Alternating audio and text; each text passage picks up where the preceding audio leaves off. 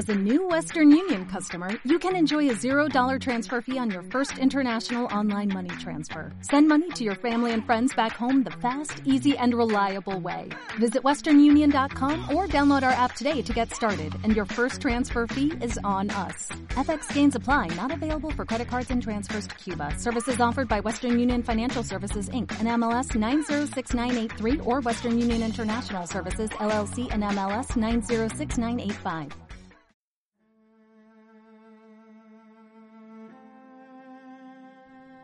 22.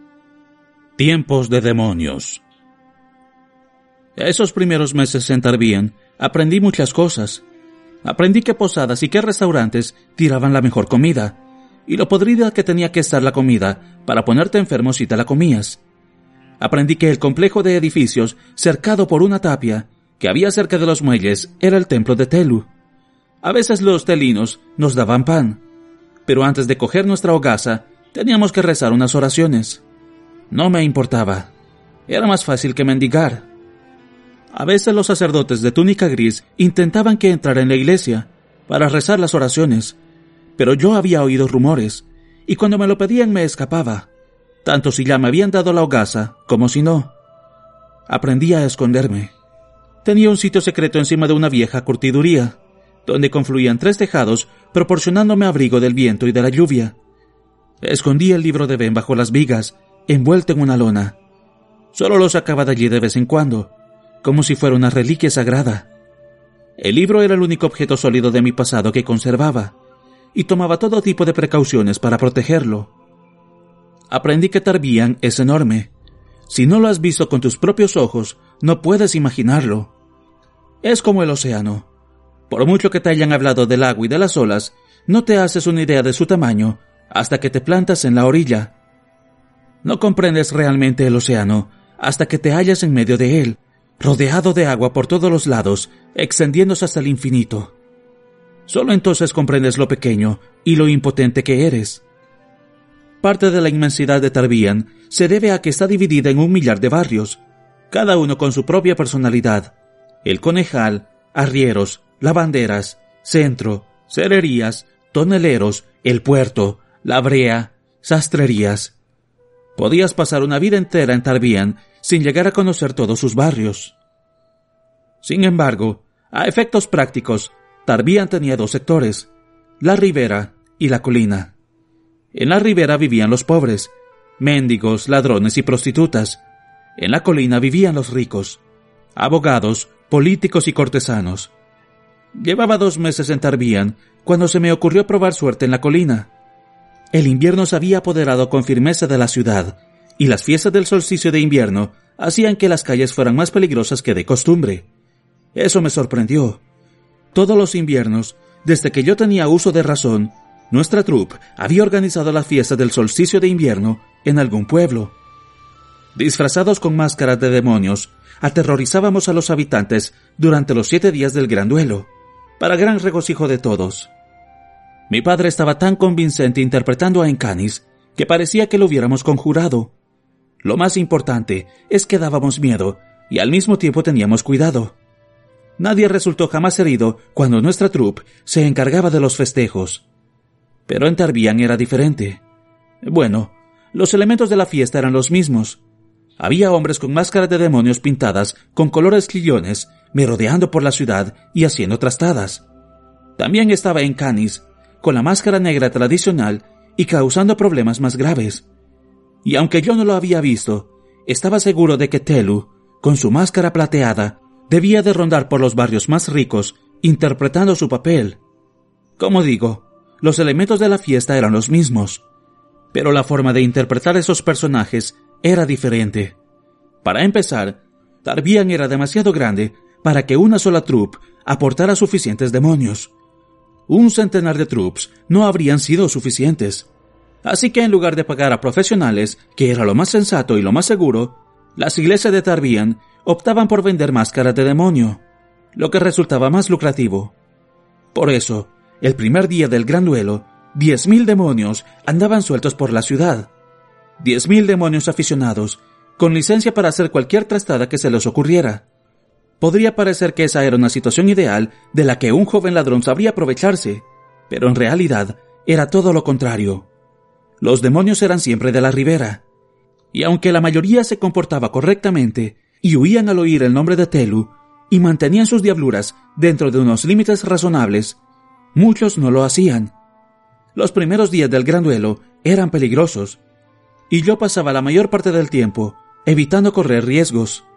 Pero al acercarse el solsticio, las cosas se calmaron. El número de demonios fue disminuyendo gradualmente, porque la gente perdía sus máscaras o se cansaba del juego. Telu también contribuyó a eliminar unos cuantos, pero con máscara plateada o sin ella, estaba solo, y no habría podido cubrir toda Tarbian en solo siete días. Escogí el último día del gran duelo para ir a la colina. El día del solsticio de invierno, la gente siempre está de muy buen humor, y eso se traduce en buenas limosnas. Además, como el número de demonios había disminuido considerablemente, ya no era tan peligroso andar por la calle. Me puse en marcha a primera hora de la tarde. Estaba hambriento, porque no había podido robar nada de pan. Recuerdo que me sentía vagamente emocionado. Quizá una parte de mí recordara otras fiestas del solsticio que había pasado con mi familia. Comidas calientes y luego camas calientes. Quizá me hubiera afectado el olor de las ramas que la gente amontonaba y a las que después prendía fuego para celebrar el triunfo de Telu.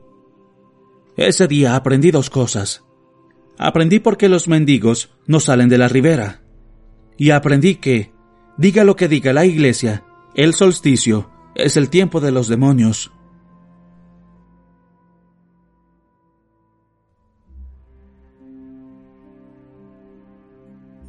Salí de un callejón y, de inmediato, noté lo diferente que era la atmósfera en aquella zona de la ciudad. En la ribera, los comerciantes abordaban a la gente por la calle y las engatusaban con la esperanza de hacerles entrar a sus tiendas. Si no lo conseguían, no les importaba ponerse belicosos, maldecían e incluso intimidaban a los transeúntes. En la colina, los tenderos se retorcían las manos con nerviosismo, saludaban con la cabeza, se contenían y se mostraban indefectiblemente corteses. Nunca elevaban la voz. Después de la cruda realidad de la ribera, tuve la impresión de haber entrado en un baile elegante. Todo el mundo llevaba ropa nueva. Todo el mundo iba limpio y parecía estar participando en una especie de compleja danza social. Pero también en la colina había sombras. Eché un vistazo a la calle y vi a un par de hombres escondidos en el callejón, enfrente de mí. Llevaban unas bonitas máscaras de color rojo sangre, realmente fieras. Una tenía la boca abierta y la otra sonreía, mostrando unos dientes blancos y afilados. Ambos llevaban la tradicional túnica negra con capucha, y eso me pareció bien. En la ribera, muchos demonios no se molestaban en ponerse el disfraz adecuado. La pareja de demonios empezó a seguir a una pareja bien vestida, que paseaba tranquilamente por la calle, cogida del brazo. Los demonios nos siguieron con cautela durante unos treinta metros. Entonces uno de ellos le arrancó el sombrero al caballero y lo lanzó a un montón de nieve cercano. El otro abrazó bruscamente a la mujer y la levantó del suelo. La mujer chilló mientras su acompañante, muy desconcertado, forcejeaba con los demonios que intentaban arrebatarle el bastón. Afortunadamente, la mujer no perdió la compostura. Deus, Deus, gritó. Deus and Hausa Eja. Al oír el nombre de Telu, las dos figuras enmascaradas se acobardaron, dieron media vuelta y echaron a correr. Todos aplaudían, un tendero ayudó al caballero a recuperar su sombrero. Me sorprendió mucho lo civilizado que resultaba todo. Por lo visto, en aquella parte de la ciudad, hasta los demonios eran educados. Envalentonado por lo que acababa de ver, observé a la multitud, buscando mis mejores candidatos. Me acerqué a una mujer. Llevaba un vestido de color azul pastel y un chal de piel blanca. Tenía el cabello rubio y largo, con rizos alrededor de la cara. Me acerqué a ella, y la mujer me miró y se detuvo. Le oí dar un grito ahogado de sorpresa, al mismo tiempo que se llevaba una mano a la boca. Unos peñiques, señora. Extendí una mano y la hice temblar un poco. La voz también me temblaba. Por, favor. Intenté parecer tan insignificante y desesperado como me sentía. arrastrando los pies sobre la fina capa de nieve gris. Pobrecillo mío, dijo la mujer con un hilo de voz. Rebuscó en su bolso, sin poder o sin querer quitarme los ojos de encima. Pasados unos instantes, miró en su bolso y extrajo algo de él. Cuando me dobló los dedos alrededor del objeto, noté el frío y tranquilizador peso de una moneda. Gracias, señora, dije automáticamente. Miré un momento y atisbé un destello de plata entre mis dedos. Abrí la mano y vi un penique de plata, un penique de plata enterito. Abrí la boca. Un penique de plata equivalía a diez peniques de cobre, o a cincuenta peniques de hierro. Es más, equivalía a tener el estómago lleno todas las noches durante medio mes. Con un penique de hierro podría dormir en el suelo, en el ojo rojo. Con dos, podría dormir frente a la chimenea, junto a las brasas. Podría comprarme una manta y esconderla en los tejados y calentarme con ella durante todo el invierno. Miré a la mujer, que seguía contemplándome con gesto compasivo. Ella no podía saber todo lo que había puesto al alcance de mi mano con lo que acababa de hacer. Gracias, señora, dije con la voz quebrada. Recordé una de las cosas que decíamos cuando vivíamos en la troupe. Que todas sus historias sean alegres y que todos sus caminos sean cortos y llanos.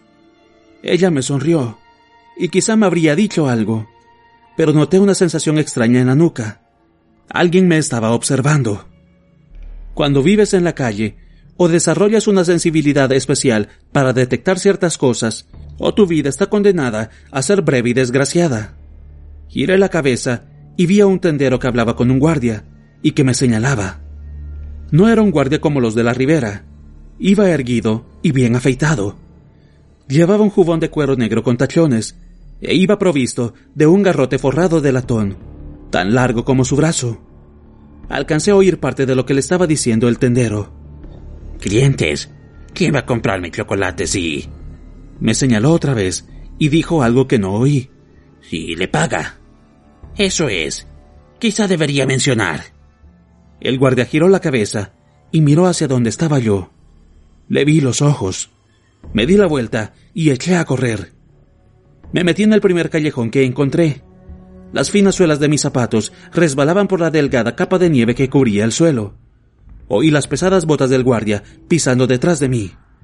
Me metí por otro callejón que salía del primero. Me ardía el pecho. Buscaba un sitio por donde meterme, un sitio donde escabullirme pero no conocía esa parte de la ciudad. No había montones de desperdicios por donde esconderme, ni edificios en ruinas por los que trepar. Noté cómo la grava, fría y afilada, cortaba la suela de uno de mis zapatos.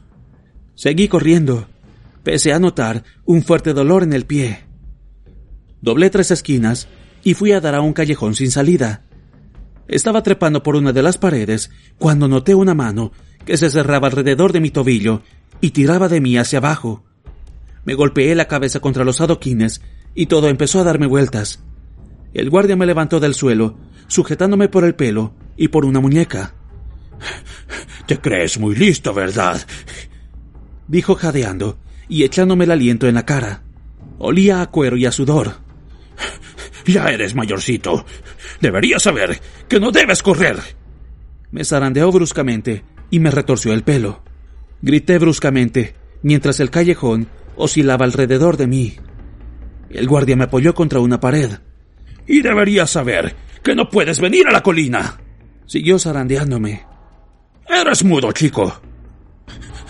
No, dije, medio atontado, mientras tocaba la fría pared con la mano que tenía libre. No. Mi respuesta lo enfureció. ¿No? dijo con rabia. Me has hecho quedar mal, chico. Podrían amonestarme. Si no eres mudo, debe ser que necesitas una lección. Me levantó y me tiró. Me golpeé el codo contra el suelo y se me quedó el brazo insensible. Sin querer, abrí la mano con que aferraba un mes de comida, mantas calientes y zapatos secos. Un valioso objeto salió despedido y fue a parar al suelo con un breve tintineo.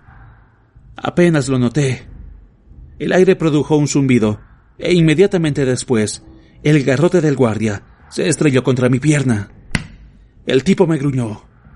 No vuelvas a la colina. ¿Entendido? Volví a pegarme con el garrote. esta vez entre los homóplatos. Los hijos de puta como tú no pueden pasar de la calle del barbecho. ¿Entendido? Me dio un revés en la cara.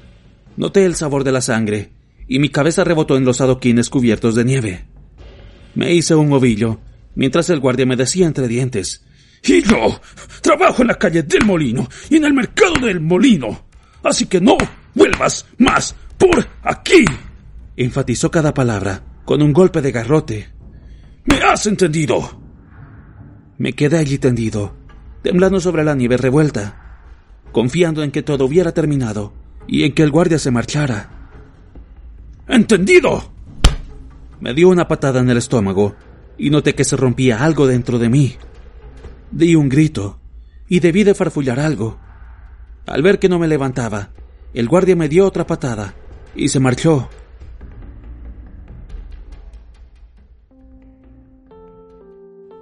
Creo que me desmayé, o al menos me quedé aturdido. Cuando por fin recobré los sentidos, estaba anocheciendo. Estaba muerto de frío. Me arrastré por la nieve fangosa y por la basura húmeda, buscando a tientas el penique de plata. Tenía los dedos tan entumecidos por el frío que apenas podía moverlos. Tenía un ojo hinchado. No podía separar del todo los párpados y sangre en la boca.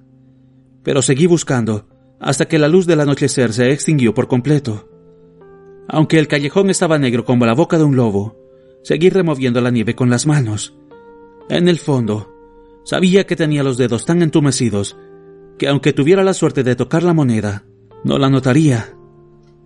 Me apoyé en la pared para levantarme y me puse a andar. El pie que me había lastimado me impedía avanzar deprisa.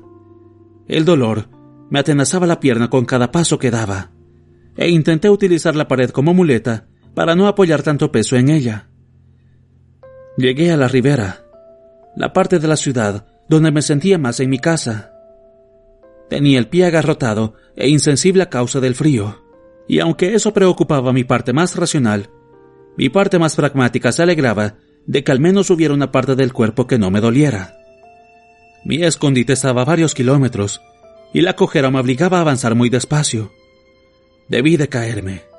No lo recuerdo, pero sí recuerdo estar tendido sobre la nieve y darme cuenta de lo maravillosamente cómodo que estaba.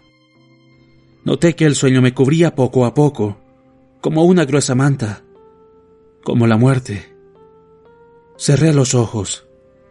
Recuerdo el profundo silencio de la calle desierta a mi alrededor.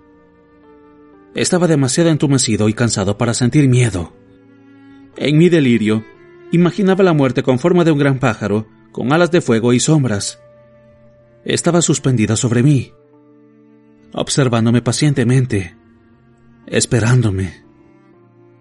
Me dormí, y el gran pájaro me envolvió con sus llameantes alas. Imaginé un calor delicioso. Entonces el pájaro me clavó las garras, desgarrándome. No, solo era el dolor de mis costillas rotas. Alguien me había dado vuelta. Adormilado, abrí un ojo y vi a un demonio inclinado sobre mí. En mi estado de credulidad y confusión, la visión de aquella figura con máscara de demonio me sobresaltó y me hizo despertar del todo. El tentador calor que había sentido unos momentos antes se desvaneció, dejándome el cuerpo flojo y sin fuerzas. Sí lo es, ya te lo he dicho. Hay un niño tendido en la nieve. El demonio me levantó del suelo. Ya despierto, me fijé en que la máscara era completamente negra. Era en Canis, el señor de los demonios. Me levantó del suelo y empezó a sacudirme la nieve que me cubría. Con mi ojo bueno, vi otra figura con una máscara de color verde pálido. Vamos, dijo ese otro demonio con apremio. Su voz, femenina, resonaba detrás de la hilera de puntiagudos dientes. En Canis no le hizo caso. ¿Estás bien? me preguntó.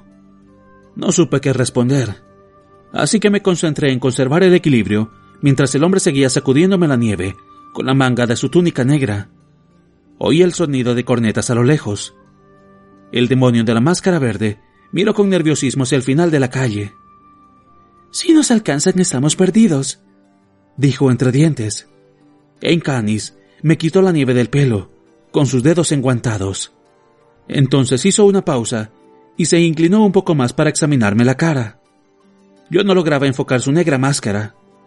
Por el cuerpo de Dios, Holly, a este chico le han dado una paliza tremenda. Y el día del solsticio, nada menos. Guardia. Conseguí decir con voz ronca, y volví a notar el sabor de la sangre. Estás helado, dijo en canis, y empezó a frotarme los brazos y las piernas con las manos, tratando de activar mi circulación. Tendrás que venir con nosotros. Volvieron a oírse las cornetas, más cerca, y mezcladas con el débil murmullo de una multitud. No digas estupideces, dijo el otro demonio. No está en condiciones de correr por la ciudad. Tampoco está en condiciones de quedarse aquí. Le espetó en canis y siguió masajeándome los brazos y las piernas con fuerza. Poco a poco, empecé a recuperar la sensibilidad. Básicamente, lo que sentí era unas punzadas de calor, un cosquilleo que era un doloroso vestigio del reconfortante calor que había sentido un minuto antes, cuando me estaba quedando dormido. El dolor me apuñalaba cada vez que el demonio me tocaba un morete, pero mi cuerpo estaba demasiado cansado para esquivarlo. El demonio de la máscara verde se acercó y puso una mano sobre el hombro de su acompañante. Tenemos que irnos, Gerrek. Ya cuidará alguien de él. Intentó llevarse a su amigo, pero no lo consiguió. Si nos encuentran aquí, pensarán que hemos sido nosotros. El hombre de la máscara negra soltó una palabrota. Luego asintió y empezó a buscar debajo de su túnica. No vuelvas a tumbarte, me dijo con tono apremiante, y métete en algún sitio donde puedas calentarte.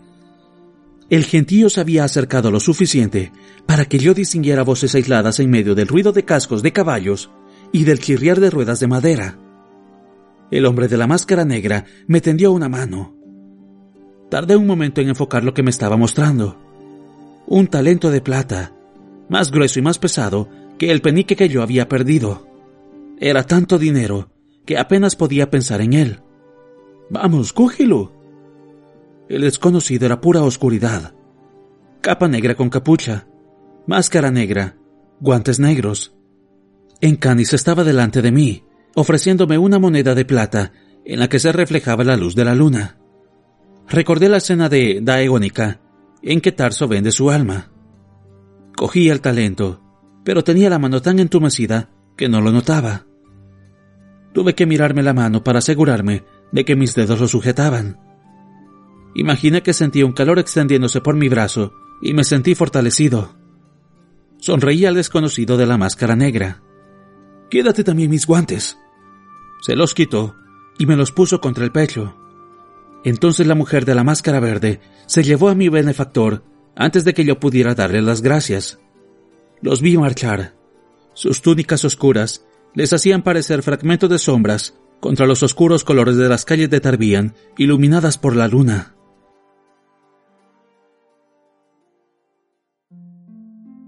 Ni siquiera había transcurrido un minuto cuando vi aparecer la antorcha de los festejos que doblaba la esquina y venía hacia mí. Las voces de un centenar de hombres y mujeres que cantaban y gritaban se me echaron encima como olas. Me aparté hasta que noté que mi espalda se apoyaba contra la pared. Fui deslizándome débilmente hasta encontrar un portal.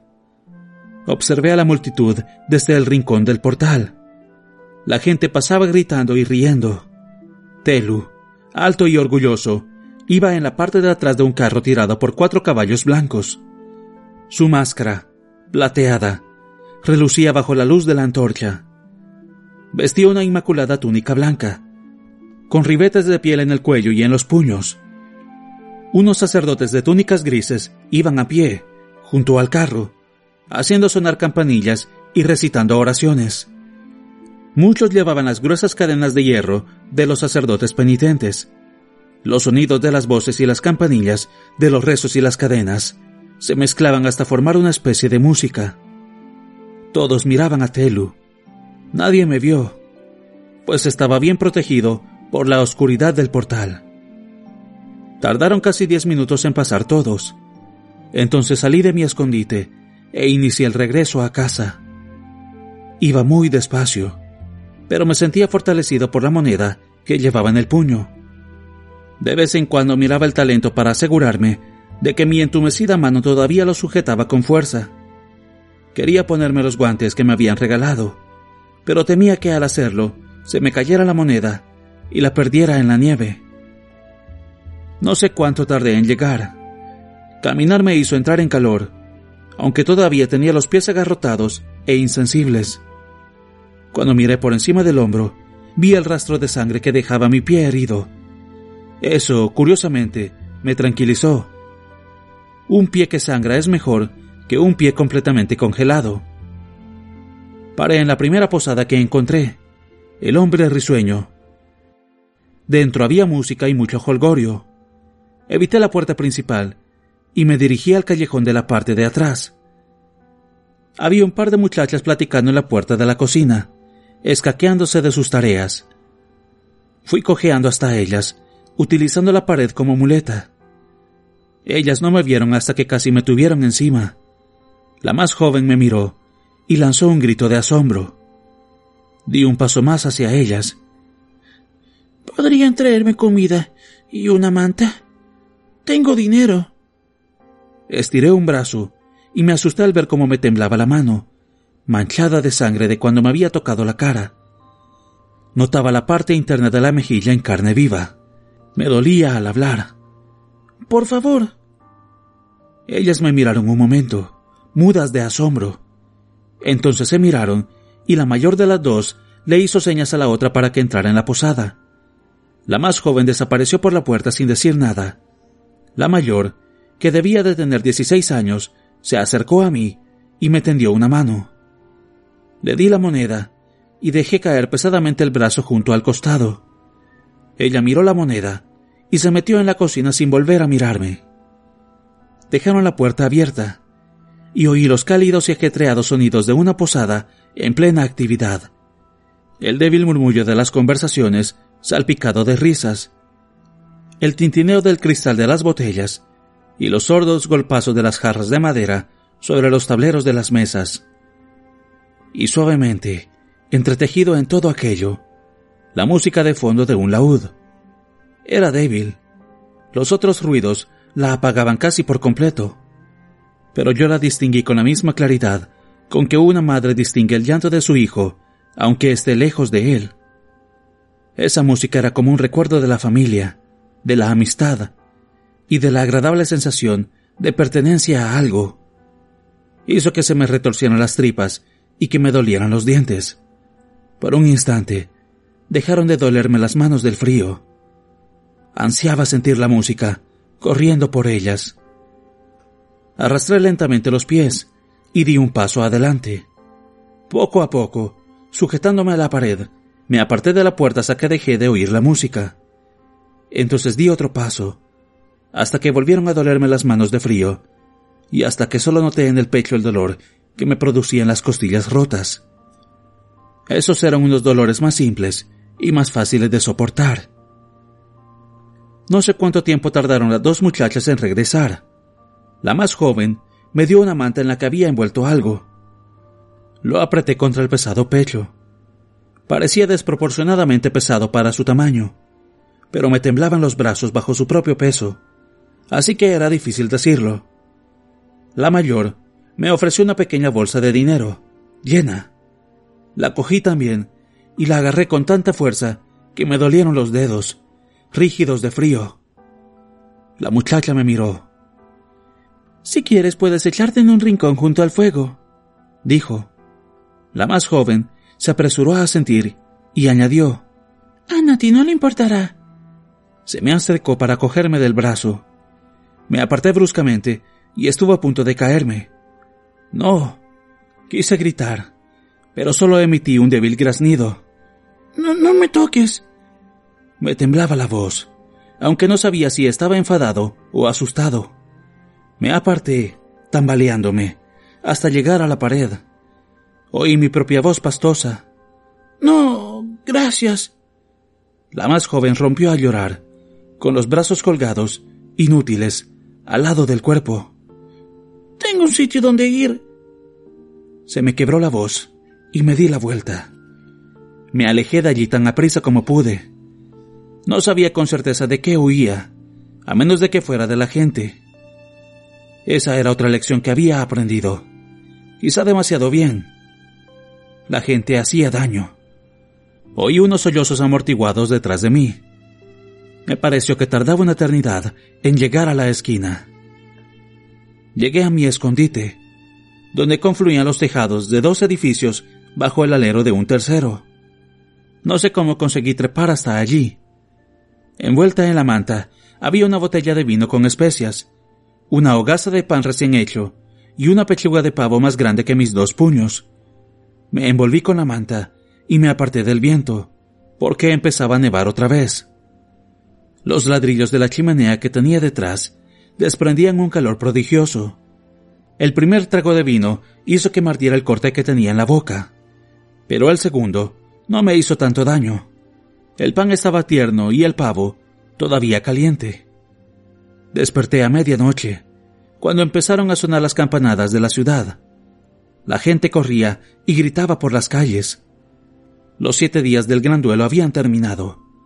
Había pasado el solsticio de invierno y había empezado un nuevo año.